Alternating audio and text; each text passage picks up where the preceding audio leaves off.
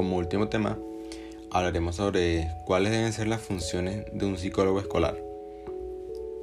Y estas son llevar a cabo sus actividades profesionales en el ámbito académico, dirigidas a todos los miembros de la comunidad educativa, sean niños o jóvenes, familias, docentes, directivos de la institución, entre otros, conjuntamente con otros profesionales de la institución, y realizar evaluaciones psicológicas completas al alumnado con el objetivo de detectar necesidades educativas especiales, problemas sociales y emocionales, dificultades de aprendizaje específicas también.